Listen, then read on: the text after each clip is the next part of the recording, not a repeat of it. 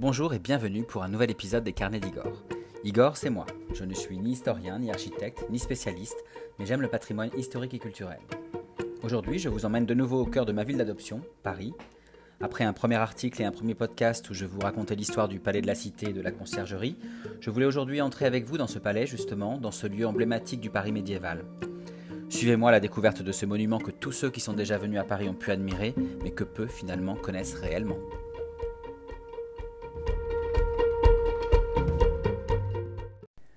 Aujourd'hui, nous sommes donc en visite à la conciergerie. La conciergerie, c'est selon moi un édifice incontournable, un monument qui m'a marqué et impressionné dès mes premières visites parisiennes, avec notamment cette imposante façade gothique qui longe la Seine, alors là où elle me surprend le plus, c'est le soir et l'été notamment quand vous êtes posé sur les quais, euh, lorsqu'elle s'éclaire et que la conciergerie se reflète dans la Seine. Pour moi, à ce moment-là, elle symbolise vraiment une partie du Paris by Night féerique que tous les touristes nous envient. Alors ce second podcast que je consacre à la conciergerie, il est comme d'habitude accompagné d'un article illustré de mes photos, un article que vous pouvez retrouver euh, tout comme ce blog, euh, tout comme ce podcast sur mon blog lescarnedigore.fr. Alors à travers ce nouvel épisode, je vous emmène en visite guidée dans ce monument central de l'histoire de France, cette demeure royale du VIe siècle à la fin du XIVe siècle, qui donc euh, va devenir ce palais de la cité qui va incarner le pouvoir monarchique centralisé au cœur de la capitale du royaume de France, donc euh, Paris. Ce palais qui sera ensuite délaissé comme résidence principale des rois à la fin du XIVe siècle pour le palais du Louvre. Cependant, euh, même s'il est délaissé en tant que résidence royale, il reste le siège du Parlement de Paris et de l'administration du royaume. L'administration de ce, de ce palais est confiée à ce qu'on appelle un concierge, d'où le nom de conciergerie. Et le pouvoir judiciaire va s'y imposer et la conciergerie va alors accueillir une prison. Alors cette prison n'est plus active depuis 1934, mais la conciergerie héberge toujours euh, encore aujourd'hui le palais de justice, même si une partie des effectifs et des fonctions judiciaires comme le tribunal de grande instance ont migré en 2018 vers le 17e arrondissement de Paris et la porte de Clichy.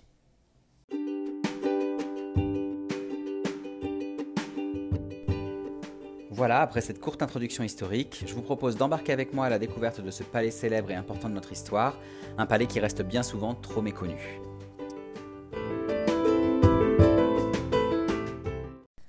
Alors vous allez le voir, la visite de la conciergerie est assez courte finalement. Hein. Elle se compose des salles médiévales, puis des salles révolutionnaires qui présentent la reconstitution de cellules de la prison de, de l'époque, le musée de la Révolution et enfin la chapelle expiatoire en souvenir de Marie-Antoinette. Alors je ne vais pas m'attarder dans le détail sur le musée de la Révolution qu'il faut visiter bien sûr, hein, je le conseille, mais qui peut difficilement se raconter en peu de temps ou en tout cas en format podcast. Commençons par les extérieurs de la conciergerie, puisqu'il faut bien commencer par quelque part. Si vous n'êtes pas sûr de bien situer la conciergerie, c'est un bâtiment qui surplombe la Seine, hein, ce bâtiment euh, au cœur de Paris, à l'extrémité ouest de l'île de la Cité. Alors pour ma visite, je suis arrivé par les quais de Seine, rive droite, donc sur le quai en face de la conciergerie. Et je le conseille parce que quand on arrive par, ce, par la rive droite, justement, on est, euh, on est face à la conciergerie, on, peut prendre du recul et l'observer euh, de loin, ce qui permet d'observer le monument dans son ensemble. Et euh, je trouve que c'est un vrai plus avant d'y avant pénétrer. Donc nous sommes sur la rive droite de la Seine, on observe alors la façade nord de la conciergerie, c'est cette façade qui donne sur la Seine justement, et c'est aussi la plus reconnaissable hein, d'ailleurs. Alors cette façade euh, nord, euh, elle a été unifiée au XIXe siècle dans un style néo-gothique. On remarque d'ailleurs tout de suite les quatre tours médiévales qui s'alignent entre la cour de cassation à l'ouest, donc à droite hein, quand on regarde le monument, et le boulevard du Palais à l'est, donc à gauche quand on regarde le bâtiment. Alors observons ces quatre tours médiévales d'ouest en est, ou de droite à gauche, hein, comme vous préférez quand vous regardez le, bâtiment. Donc on commence par la tour Bombec, donc cette tour la plus à, la plus à droite, hein, la plus euh, à l'ouest.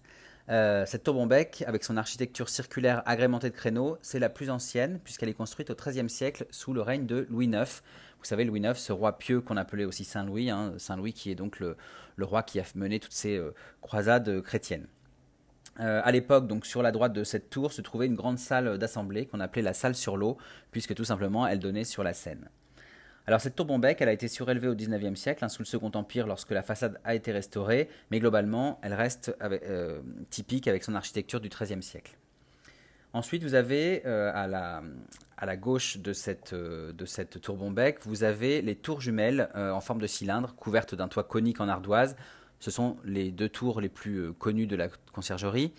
Elles ont été construites en, début du, XIVe siècle, hein, sous le règne de Philippe le Bel, Philippe le Bel qui va régner de 1285 à 1314. Et puis, pendant la période du tribunal révolutionnaire, elles vont servir de bureau et de logis à l'accusateur public Antoine Fouquet de Tinville.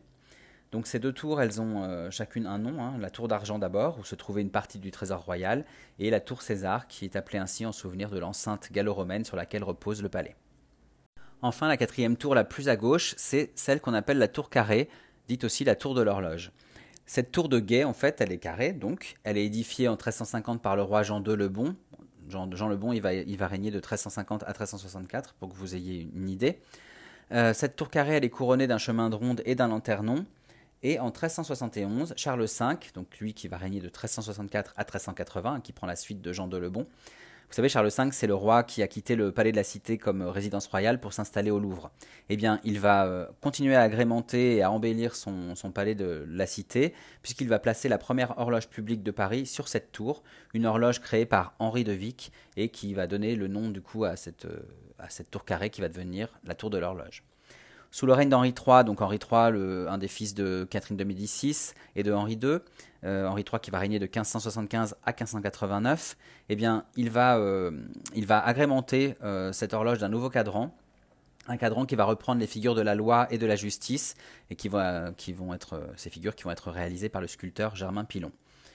Donc je vous invite vraiment à prendre le temps d'observer cette horloge, hein, qui se trouve donc sur la façade ouest du palais, à l'angle de la tour de l'horloge donc, elle a été euh, rénovée en 2012 et elle est vraiment exceptionnelle. Elle est très colorée, très riche de jolies dorures et elle est vraiment représentative. C'est un vrai témoignage de, ce qui pouvait se faire euh, euh, au fin du XIVe siècle, bien sûr, mais aussi au XVIe. Alors, puisqu'on parle de, ces tours, je vous propose un premier point anecdote à ce sujet. En fait, il s'agit surtout d'un point anecdote sur la tour Bombec, cette tour avec un nom assez original. Et justement, à propos de ce nom, je voulais savoir si vous étiez, si vous saviez pourquoi elle s'appelle comme ça. Mais en fait, il faut remonter au XVe siècle. C'est à ce moment-là que la tour prend le nom de Tour Bombec. Rien à voir avec les bonbons ou quelques sympathiques baisers québécois, bien sûr. En réalité, dans cette tour, les prisonniers subissaient ce qu'on appelait la question, c'est-à-dire un interrogatoire sous torture. Beaucoup moins sympathique, effectivement, que les baisers ou les bonbons. Lorsque le supplice les rendait bavards, hein, lorsqu'ils parlaient, euh, qu'ils avouaient, qu'ils euh, se confessaient, eh bien on disait que ces prisonniers avaient bon bec. Rapidement donc, la tour est devenue la tour Bombec.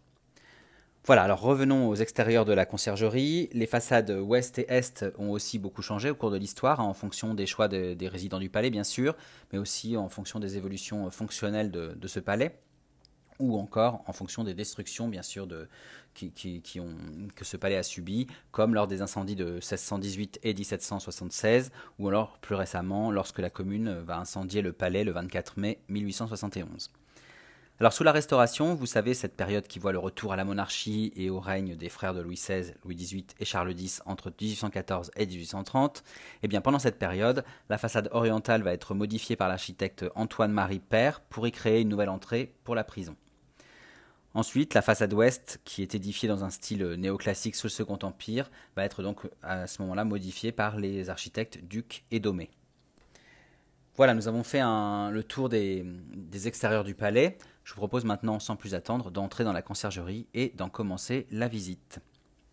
Donc nous arrivons par une petite entrée qui se trouve dans la façade ouest du bâtiment et nous pénétrons directement dans la première et la plus impressionnante des salles médiévales que l'on peut voir aujourd'hui, la salle dite des gendarmes. Alors, gendarmes s'écrit en deux mots, hein. les gens plus loin d'armes, les gens qui portent les armes donc.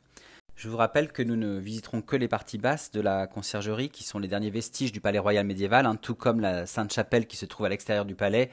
Vous savez, cette magnifique chapelle construite par Saint Louis pour accueillir les reliques de la Passion du Christ, comme un morceau de la croix et la couronne d'épines par exemple. Et bien sûr que je vous invite euh, à visiter, mais ça, ne fait pas partie de cette visite aujourd'hui, mais euh, vous pouvez combiner les deux billets et franchement je vous invite à le faire parce que c'est une chapelle exceptionnelle. Donc bref, revenons aux parties basses de la conciergerie. Donc ces espaces servaient euh, à la garde du roi et au personnel, donc euh, les clercs, les officiers, les domestiques. Finalement, au total, vous aviez quelques 2000 personnes qui vivaient au service de la famille royale et qui se trouvaient dans ces, dans ces lieux. Alors la salle des gendarmes, elle mesure plus de 61 mètres de long et 27 mètres de large. C'est en fait la plus vaste salle civile gothique qu'on peut voir en, Europe et je dois dire qu'on ressent une certaine émotion quand on, y est parce que finalement il est assez rare à Paris de, visiter des lieux qui sont directement issus du, Moyen Âge et directement témoins du Paris médiéval. Alors dès l'arrivée dans cette salle, on se plonge facilement dans cette époque hein, du Moyen Âge, puisqu'on et on imagine bien euh, les 2000 personnes qui pouvaient travailler s'affairer ici. Euh, on est tout de suite immergé dans le, dans le décor. Cette salle des gendarmes, elle a été construite à partir de 1302 par Philippe le Bel et elle a été utilisée comme réfectoire pour les serviteurs et les gendarmes du roi. Notez bien les gendarmes, comme je vous disais tout à l'heure, hein, c'est gendarmes en deux mots. Aujourd'hui, on est passé à gendarme en un seul mot et donc vous voyez, hein, c'est vraiment là l'origine du mot gendarme. Après cette petite parenthèse, euh, on est toujours dans cette salle des gendarmes vu les dimensions de la pièce, euh, on imagine vraiment que cette, cette salle devait être très bruyante hein, lorsque tout le monde euh, circulait, parlait ou mangeait. Donc vraiment, il faut se, projeter et s'imaginer cette euh, vie dans cette salle qui aujourd'hui est bien sûr vide.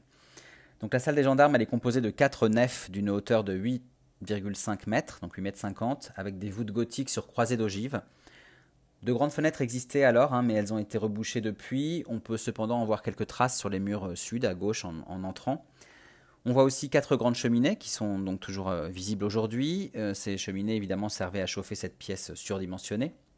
Alors avant de continuer, juste un petit, euh, point architecture que je vous propose hein, à propos des croisées d'ogives. Vous savez peut-être pas forcément ce que c'est. Alors une croisée d'ogive, en fait, c'est un système de voûtement qui se base sur le croisement de deux arcs brisés qui sont maintenus en leur centre par une, ce qu'on appelle une clé de voûte. En fait, cette technique, elle s'est généralisée à l'époque gothique et elle a permis de réaliser des grandes, vous savez, toutes les grandes cathédrales qu'on connaît de, l'époque. Parce qu'en fait, elle a permis surtout de répartir euh, au, mieux le poids des murs et des plafonds ce qui permet de créer sans danger des volumes plus spacieux, des plus grandes ouvertures aussi pour les fenêtres ou les vitraux bien sûr, et puis des hauteurs sous plafond vertigineuses. D'ailleurs, si vous visitez la Sainte-Chapelle, vous verrez, c'en est vraiment un bel exemple. On a beaucoup, beaucoup de... elle est tout en, vitre en fait, hein, tout en vitraux, et puis euh, très haute, comme ça, très euh, élancée. Alors revenons à la salle des gendarmes. Cette immense pièce servait de soubassement à ce qu'on appelait la grande salle. Euh, cette grande salle qui était située à l'étage et qui accueillait la cour, les visiteurs du roi et qui servait les réceptions.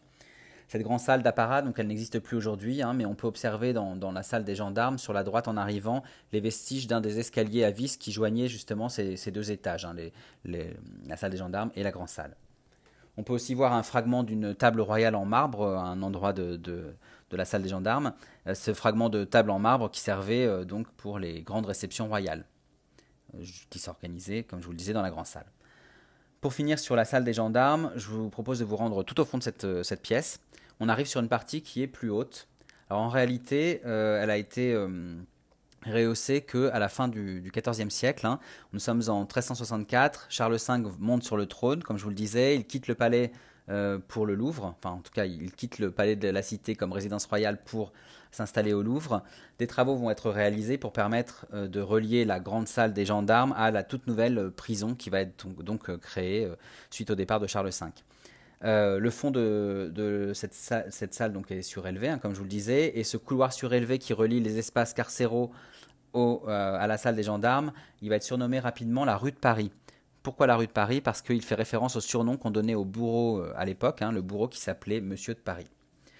Voilà, donc depuis la salle des gendarmes, nous pénétrons maintenant dans le pavillon des cuisines du commun. Alors le pavillon des cuisines du commun, il est plus au, milieu de cette euh, salle des gendarmes. Hein. À l'époque, euh, ce pavillon était euh, séparé du reste du bâtiment.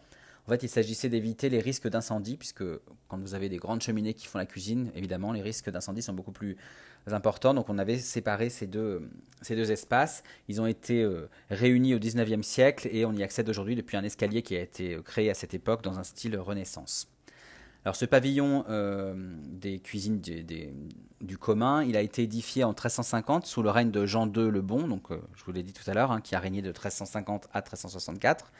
Ce pavillon il a été créé pour accueillir les cuisines qui servaient à préparer le repas du personnel du roi.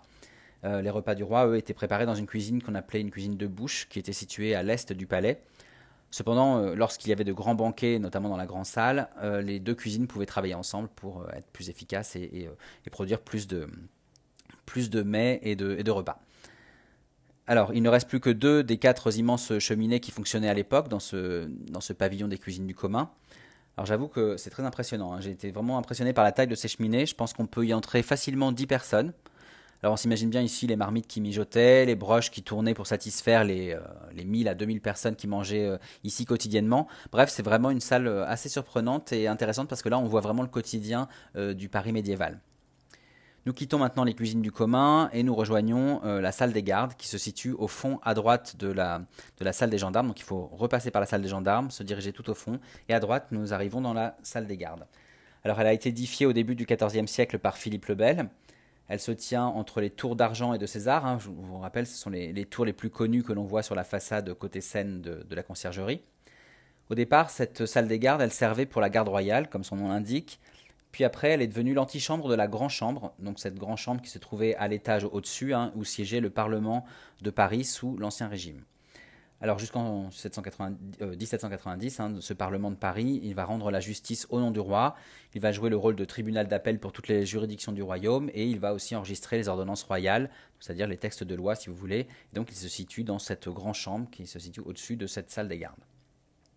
En 1364, lorsque Charles V, donc maintenant on le connaît bien ce Charles V, hein, quand ce Charles V quitte son palais de la Cité, la salle des gardes va être transformée en cachot, oui, on, crée une, prison dans la conciergerie, donc pourquoi pas y créer aussi des, cachots dès qu'on, le peut. Euh, donc euh, le tribunal, euh, enfin voilà, donc on y, crée des cachots, pardon. À la Révolution, le tribunal révolutionnaire va se tenir dans la grande chambre, là où se tenait le, Parlement. Et puis la salle des gardes va accueillir des nouveaux cachots, là aussi, pour accueillir les traîtres à la liberté, les traîtres à la Révolution. Donc vous voyez comme cette salle est importante pour notre histoire et vous voyez que, euh, de nombreux procès importants euh, s'y sont organisés. Et donc c'est intéressant d'y aller, même si on ne, voit pas grand-chose quand on, quand on y est. C'est une salle qui est assez vide finalement. Nous quittons maintenant la salle, euh, la salle des gardes et surtout les salles médiévales de la conciergerie pour nous rendre dans la partie carcérale, donc cette partie carcérale qui est grandement dédiée à la Révolution française, comme je vous le disais en introduction. D'un point de vue architectural, hein, les deux premières salles du parcours euh, consacré à la Révolution n'existaient pas à l'époque. Hein. elles ont été créées euh, euh, pour justement ce musée révolutionnaire. ces deux salles se trouvent à l'emplacement d'anciens couloirs et d'anciennes cellules, dont une partie de la cellule de la célèbre Marie-Antoinette. Alors le musée de la Révolution, il commence par une salle qui s'intitule La Révolution française et Paris. Ici, on va y raconter l'histoire de la Révolution, le contexte, dans lequel elle prend forme et le rôle de Paris durant cette période puisque comme vous le savez, de 1789 à 1799, la France plonge dans une révolution qui va entraîner la chute de la monarchie et la fondation de la Première République hein, en 1792. La société est transformée en profondeur, hein. on change la manière de penser la place de l'homme dans le monde, à travers notamment les nouveaux courants euh, issus des, Lumières. Paris, qui est le lieu central du pouvoir euh, politique, euh, va, avec sa population engagée aussi, jouer un rôle central dans les événements révolutionnaires. Vous allez le voir, enfin ça vous pouvez tout découvrir en visitant le musée de la Révolution, donc euh, à cet endroit-là. On quitte cette euh, première salle, on entre dans une deuxième qui s'appelle la Révolution et la conciergerie. Alors là, elle présente le rôle du palais de la cité et de la conciergerie avant et pendant la Révolution. pendant la Révolution, la France donc entre en guerre civile contre les révolutionnaires et les contre-révolutionnaires, donc cette guerre civile entre pardon, révolutionnaires et contre-révolutionnaires mais elle entre aussi en guerre contre les nations européennes qui, elles, veulent défendre la monarchie française et qui veulent envahir le, pays. Donc le palais de la Cité, il est alors euh, vraiment l'un des centres de la vie euh, politique de Paris, puisque euh, la conciergerie, qui est donc cette prison, va remplir ses cellules de gens qu'on appelle suspects, c'est-à-dire de tous ceux qui sont accusés de menacer la République et la liberté d'une part, mais aussi tous ceux qui sont accusés de ne pas les défendre suffisamment. Vous voyez que tout le monde peut devenir accusateur et accusé du jour au lendemain euh, à cette époque. C'est une époque, une période qu'on appelle la terreur, hein, de 1793 à 1795. Une période durant laquelle on va dénombrer plus de 600 hommes et femmes qui vont être incarcérés à la conciergerie. Donc. Nous quittons cette deuxième salle et nous passons maintenant par le couloir des prisonniers. C'est un passage assez intéressant parce qu'on y apprend le fonctionnement de la prison euh, sous la Révolution. On y voit trois pièces qui ont été reconstituées. Donc à gauche, en entrant, on a le guichet du greffier, donc le, greffier qui est chargé d'enregistrer les, détenus. Au centre, on a le bureau du concierge, hein, le bureau du concierge qui administre ce palais et qui est donc euh, le, directeur de la prison, si vous voulez. Et puis à droite, la salle de la toilette, où les cheveux des condamnés étaient coupés avant leur exécution. Hein, vous savez que pendant la Révolution, l'exécution se fait par décapitation euh, sur la place de la Révolution, notamment. La place de la Révolution qui est l'ancienne place Louis XV et puis la future euh, place de la Concorde à partir de 1795 donc une place où se trouvait la guillotine, et c'est pour ça qu'on a une, pièce consacrée à, la tonte et à la coupe des cheveux. Voilà, donc au bout de ce couloir, nous empruntons un escalier pour gagner le premier étage, et nous arrivons dans ce qu'on appelle la salle des noms. Cette salle a été créée en 1989 pour le bicentenaire de la Révolution. Donc là, je trouve que c'est une salle assez euh, ludique, assez intéressante. On va y trouver au mur plus de 4000 noms. Euh, donc ce, sont des personnes qui ont été jugées par le tribunal révolutionnaire entre 1793 et 1795. C'est des personnes qui ont été soit condamnées, soit exécutées, soit acquittées, mais en tout cas elles sont toutes passées par la conciergerie. Et ici, pour le côté un peu plus ludique, je vous invite à utiliser l'outil multimédia qui va vous permettre de voir si un de vos ancêtres, ou en tout cas quelqu'un qui porte le même nom que vous, est passé par le tribunal révolutionnaire. Pour ma part, j'ai trouvé une personne du même nom que moi. Alors je ne sais pas si elle était de ma famille ou pas, mais en tout cas, heureusement pour elle, elle a été acquittée. Nous sortons de cette salle des noms et nous nous retrouvons maintenant dans le couloir des cellules du premier étage. Donc trois cellules ont été euh, reproduites, hein, reconstituées. Franchement, quand on les regarde, euh, là elles sont, propres, etc. enfin, on imagine bien la dureté des conditions d'incarcération et euh, la promiscuité surtout des, prisonniers hein, qui étaient entassés dans des espaces petits, exigus, sombres, humides. Je vous rappelle qu'on est proche de la Seine, donc effectivement l'humidité est, vraiment présente. D'ailleurs, en parlant de ces cellules, je vous propose un petit point anecdote. À la, conciergerie, en fait, il faut savoir que tout le monde n'était pas logé à la même enseigne. On a beau être sous la Révolution et, se dire que les, hommes doivent enfin, y avoir plus d'égalité entre les hommes, les conditions de détention vont dépendre en réalité de votre statut, notamment votre statut financier en fait. Hein. Vous avez les pailleux, donc les pailleux sont les prisonniers, les, les plus pauvres. Ceux-là, ils dormaient dans des cellules collectives, à même le sol, sur de la paille, donc sans lumière. Et puis vous aviez d'autres détenus plus riches financièrement qui pouvaient euh, bénéficier d'un certain confort euh, relatif, hein, avec des lits rabattables, des cellules d'une ou deux personnes. Voilà, euh, ceci étant dit, après avoir traversé le couloir et, d'avoir observé les différentes cellules, quatre salles vont se succéder.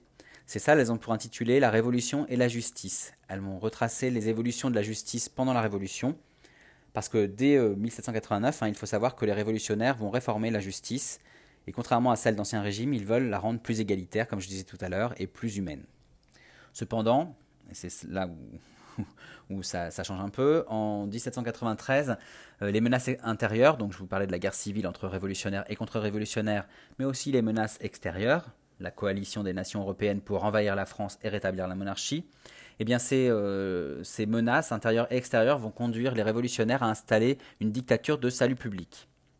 Alors qu'est-ce que c'est que cette dictature de salut public? Eh bien, Il s'agit d'une dictature qui doit être provisoire, bien sûr, et qui est exercée collectivement pour sauver la jeune République.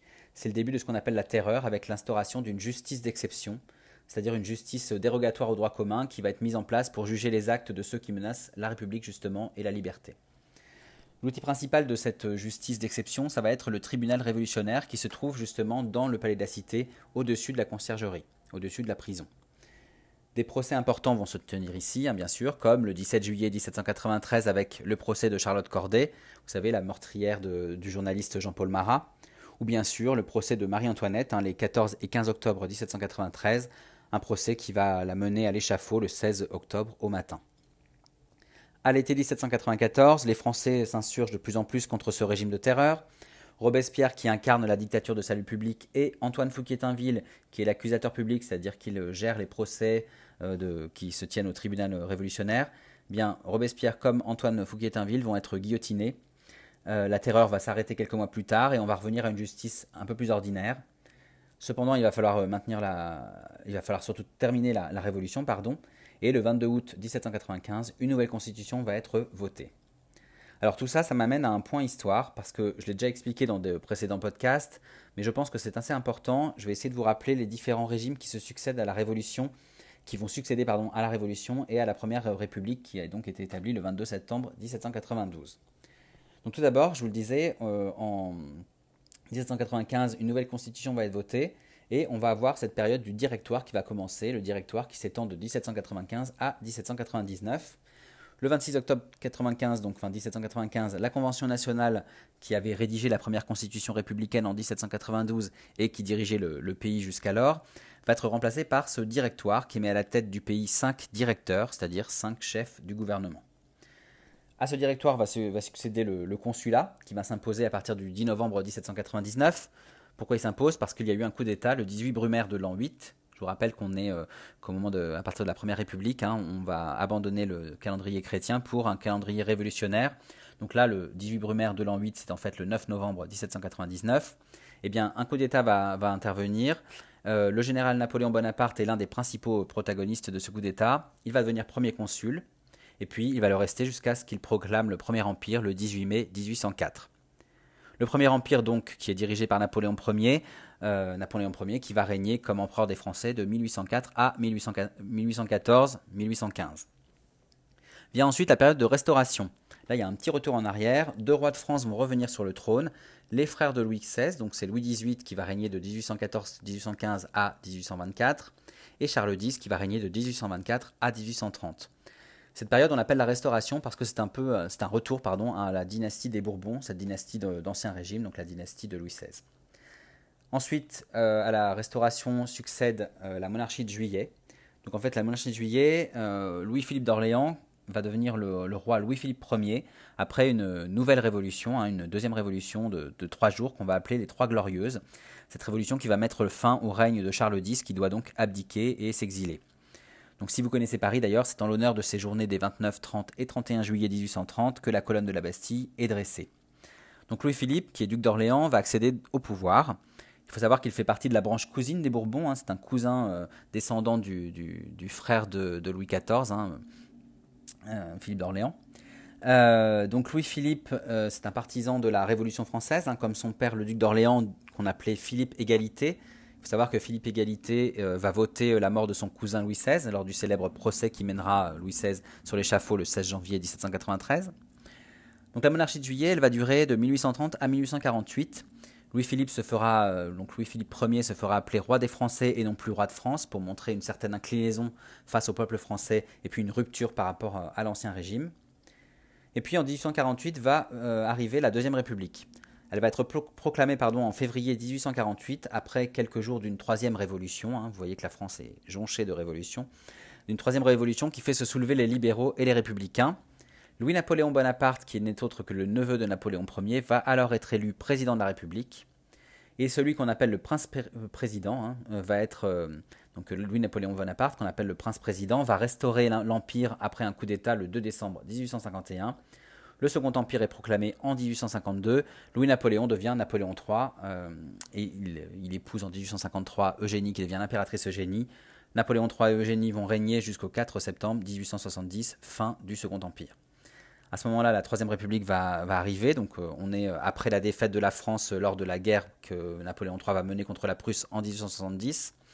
C'est là donc la chute du Second Empire. Euh, à Paris, pardon, un groupe de républicains mené par Gambetta va proclamer la République le 4 septembre 1870. Et puis je vais m'arrêter là, je ne vais pas continuer jusqu'à euh, aujourd'hui, mais voilà, vous avez un, état des lieux de ce qui s'est passé euh, à partir de, la Première République en 1792 jusqu'à jusqu'à la fin de, du Second Empire. Donc après ce point histoire qui vous a, donc j'espère, éclairé, hein, revenons à la visite de la conciergerie. Nous pénétrons maintenant dans la chapelle. Donc cette chapelle, elle est située à l'endroit de l'ancien oratoire du roi. L'oratoire du roi, c'est là où, il se, se trouvait son lieu de prière lorsque le palais de la cité était résidence royale. Par la suite, cette chapelle, elle va servir aussi à l'office des prisonniers, et puis parfois même de cellules collectives, notamment pendant la Révolution. Alors ce qui interpelle le plus en fait dans cette euh, chapelle, euh, ce n'est pas la chapelle elle-même, c'est la chapelle expiatoire que l'on va trouver derrière l'autel de cette chapelle des prisonniers. Euh, cette chapelle expiatoire, il faut savoir qu'à la, à la Restauration, pardon, lorsque Louis XVIII, frère de Louis XVI, monte sur le trône en 1815, il va décider d'aménager cette petite chapelle en mémoire de Marie-Antoinette. Vous savez que Marie-Antoinette a été incarcérée puis jugée à la conciergerie, bien sûr. Donc cette euh, chapelle expiatoire, elle est construite par l'architecte Antoine-Marie Père à l'emplacement même où se situait la cellule de la reine. D'ailleurs, petite parenthèse, mais lors de ma première visite de la conciergerie il y a quelques années, il existait une réplique de cette cellule. Alors vous, envoyez, vous enverrez une photo dans mon article euh, illustré hein, sur mon blog, mais euh, elle n'a pas été reconstruite lors des dernières euh, restaurations. C'est dommage, mais enfin c'est comme ça. En tout cas, une chose est sûre, cette chapelle commémorative est un endroit qui inspire le recueillement, je trouve. Que l'on porte Marie-Antoinette ou pas dans son cœur, je trouve qu'il y a une certaine émotion qui se dégage de ce, lieu. En réalité, même pour moi, c'est une des pièces centrales de la visite, parce qu'elle est vraiment emplie d'émotions. C'est une émotion qu'on va ressentir à travers le faux marbre noir qui est euh, sur les murs, hein, qui est parsemé de larmes argentées pour euh, rappeler euh, les moments tragiques qui se sont déroulés ici. cette émotion, elle se retrouve aussi à travers la seule source de lumière de cet espace exigu. C'est un vitrail aux initiales de MA, donc de Marie-Antoinette. Sur les murs, on peut aussi observer des, deux stèles. Alors une stèle en mémoire de Louis XVI et une stèle en mémoire de Madame Élisabeth, qui est la sœur de Louis XVI et donc la belle-sœur de Marie-Antoinette. Euh, ils ont tous deux été guillotinés à la Révolution, bien sûr, et, ils étaient incarcérés à la prison du Temple avec Marie-Antoinette et ses deux enfants. Au fond de la chapelle expiatoire, vous avez le testament de Marie-Antoinette qui est gravé sur une plaque de marbre. En fait, on, parle de testament, mais il s'agit surtout de sa dernière lettre, celle qu'elle a écrite le 16 octobre euh, à 4h30 du matin à sa belle-sœur, Madame Elisabeth donc, et où elle dit adieu à ses enfants et pardonne à ses bourreaux. Alors je voulais vous lire quelques extraits de cette euh, lettre justement qui pour moi sont, enfin je pense sont intéressants à, connaître et euh, sont assez importants pour comprendre le contexte dans lequel s'est déroulée cette condamnation et, cette incarcération. Alors j'y vais, je cite Marie-Antoinette. Je viens d'être condamné non pas à une mort honteuse, elle ne l'est que pour les criminels. Je suis calme comme on l'est quand la conscience ne reproche rien. J'ai un profond regret d'abandonner mes pauvres enfants. Vous savez que je n'existais que pour eux, et vous, ma bonne et tendre sœur. Que mon fils n'oublie jamais les derniers mots de son père, que je lui répète expressément, qu'il ne cherche jamais à venger notre mort. Je pardonne à tous mes ennemis le mal qu'ils m'ont fait. Je dis ici adieu à mes tantes et à tous mes frères et sœurs.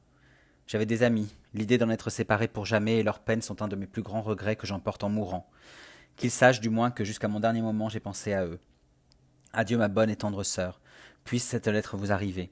Pensez toujours à moi, je vous embrasse de tout mon cœur, ainsi que ces pauvres chers enfants. Mon Dieu, qu'il est déchirant de les quitter pour toujours. Adieu, adieu. Voilà, alors euh, au-delà de ce testament qui est déchirant, hein, vous l'entendez, enfin si vous le lisez dans son entièreté, c'est euh, encore plus euh, émouvant. Donc au-delà de ce testament déchirant, vous trouverez plusieurs euh, tableaux qui ont été commandés et accrochés dans cette chapelle commémorative, mais aussi dans la chapelle des prisonniers. Parmi eux, vous avez le célèbre tableau euh, Marie-Antoinette sortant de la conciergerie le 16 octobre 1793, peint par euh, Georges Cain. entre 1856, enfin Georges qui a vécu de 1856 à 1919. On trouve euh, aussi des objets ayant appartenu à la reine, hein, comme une de ses chemises, euh, un de ses souliers, euh, ou encore ses aiguilles à tricoter qu'elle utilisait dans la prison du Temple. Voilà, donc une fois que vous aurez bien observé tous ces objets et tous les espaces de la chapelle, hein, je pense que c'est un lieu où on peut passer du temps, où il faut passer du temps, je vous invite à poursuivre par ce qu'on appelle la cour des femmes. Alors cette cour des femmes, c'est un des espaces qui a le moins changé par rapport à son état pendant pendant la Révolution. On y observe encore les arbres du petit jardin, la fontaine et la table en pierre qui sont d'époque. En fait, cette cour, à l'époque, elle était entourée par deux étages de cachots qui étaient réservés aux femmes. De la même façon que chez les hommes, il y avait les, femmes les plus aisées étaient à l'étage, hein, l'étage le plus haut. Et puis les plus pauvres étaient les, euh, les pailleuses, donc toujours au niveau le plus bas, euh, dans des conditions plus que misérables.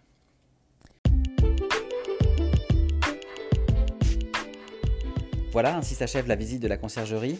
J'espère que maintenant vous avez une idée un peu plus précise de ce qu'était ce palais médiéval devenu prison révolutionnaire et qui a été bien sûr le lieu d'événements incontournables de notre histoire, hein, de l'histoire de la capitale bien sûr, mais aussi de, notre pays. Pour compléter cette euh, visite, je vous invite, si ce n'est déjà fait, à lire l'article et bien sûr à écouter le podcast qui l'accompagne euh, cet article et ce podcast dédié à l'histoire de la conciergerie, hein, de ce lieu parisien célèbre, mais souvent bien trop méconnu, que j'ai fait et que j'ai publié sur mon blog lescarrevigor.fr il y a quelques semaines. Alors avant de vous laisser, comme d'habitude, je vais vous, donner mon avis sur cette visite. Donc euh, pour moi, la conciergerie, hein, c'est vraiment un incontournable pour les amateurs d'histoire de France, mais aussi pour tous ceux qui veulent mieux connaître euh, Paris hein, et, découvrir ce Paris médiéval souvent méconnu.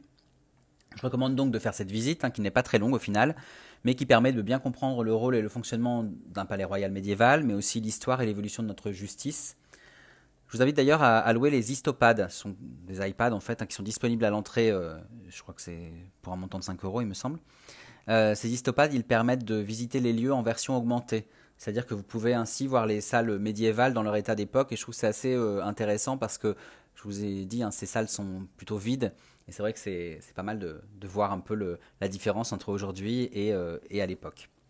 D'ailleurs, n'hésitez pas à vous rendre aussi sur le site de la conciergerie parce que vous pouvez, si vous cherchez bien, vous pouvez faire une, visite virtuelle du palais. Donc ça, c'est assez intéressant aussi à faire, soit avant, soit après avoir visité la conciergerie. Sinon, à travers le musée de la Révolution qui est très bien fait, je trouve que la visite de la conciergerie, elle permet aussi de mieux connaître cette période, hein, cette période de la Révolution française, qui est quand même une période fondatrice de notre histoire contemporaine et de notre République. Enfin, euh, la conciergerie, c'est un lieu marqué par le procès et l'incarcération de Marie-Antoinette. Et pour moi qui suis particulièrement attaché à l'histoire de cette dernière reine de France, je trouve que c'est un lieu important du coup, et un lieu, un beau témoignage de, euh, cette euh, période un peu plus tragique pour elle. Je regrette cependant que, comme je vous le disais, hein, qu'ils aient enlevé la reconstitution de la, cellule de Marie-Antoinette. Alors elle était certes un peu vieillotte et c'est toujours un peu étrange ce genre de reconstitution, mais si elle avait été rénovée, je pense qu'on aurait pu en faire quelque chose de bien parce que c'est toujours parlant de voir physiquement ce genre de lieu, de comprendre comment elle était incarcérée, combien elle était observée par les deux gens d'armes qui étaient qui la, gardaient à vue nuit et jour. Voilà, pour mon avis, pour ce qui est des informations pratiques, donc la conciergerie est au cœur de Paris, donc euh, vraiment accessible, que ce soit via le métro, par les stations Pont-Neuf, Châtelet ou Cité, ou même par euh, plein de, bus, même si je vous invite, vous savez, euh, comme je vous l'ai dit, à arriver par la rive droite justement pour pouvoir voir cette conciergerie dans son ensemble. De toute façon, vous avez tous les détails pratiques sur le site de la conciergerie, bien sûr. Enfin, je voudrais juste citer quelques sources qui m'ont aidé à écrire. Alors, l'article sur cette visite, bien sûr, et puis euh, sur, euh, sur l'histoire de la conciergerie. Je citerai donc bien sûr les textes de prospectus qui est remis à l'entrée de la conciergerie, qui est concis mais très complet le site web de la conciergerie aussi, et puis le guide que j'ai acheté euh, dans la boutique du monument, qui s'appelle La conciergerie Palais de Cité, aux éditions du patrimoine. Et vraiment, ce sont des petits guides, il y en a plusieurs, j'ai la même chose pour l'Opéra Garnier. Ce sont des petits guides qui, euh, présentent euh, à la fois toute l'histoire du, monument, mais aussi qui détaillent vraiment chaque lieu, chaque espace, chaque lieu de, visite, et je trouve qu'ils sont vraiment très bien faits et assez concis. Et puis enfin, il y a un livre que j'aime citer, que j'ai déjà cité dans d'autres podcasts, qui s'appelle L'histoire de France euh, d'Aurélien Fayet aux éditions Erol Pratique. C'est un ouvrage qui pour moi est, intéressant parce qu'il n'est pas du tout romancé, c'est pas une histoire de France romancée, mais c'est un ouvrage qui permet de, comprendre rapidement les grandes étapes de l'histoire de France et qui me sert régulièrement. J'en fais, régulièrement référence à ce, livre parce que euh, quand j'ai un doute ou un questionnement sur un moment de une période de l'histoire de France, ben écoute, ce, ce guide euh, m'aide énormément.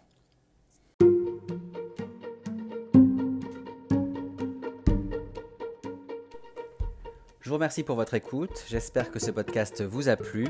Pour ma part, je vous donne rendez-vous pour découvrir d'autres lieux d'histoire et de culture très prochainement. D'ici là, n'hésitez pas à consulter euh, mon blog, lescarnedigore.fr, mes comptes Facebook et Instagram bien sûr, ou encore à vous abonner à ma chaîne YouTube pour découvrir d'autres lieux d'histoire et de culture, mais aussi pour suivre toutes mes actualités à travers mes photos et diverses anecdotes. A très bientôt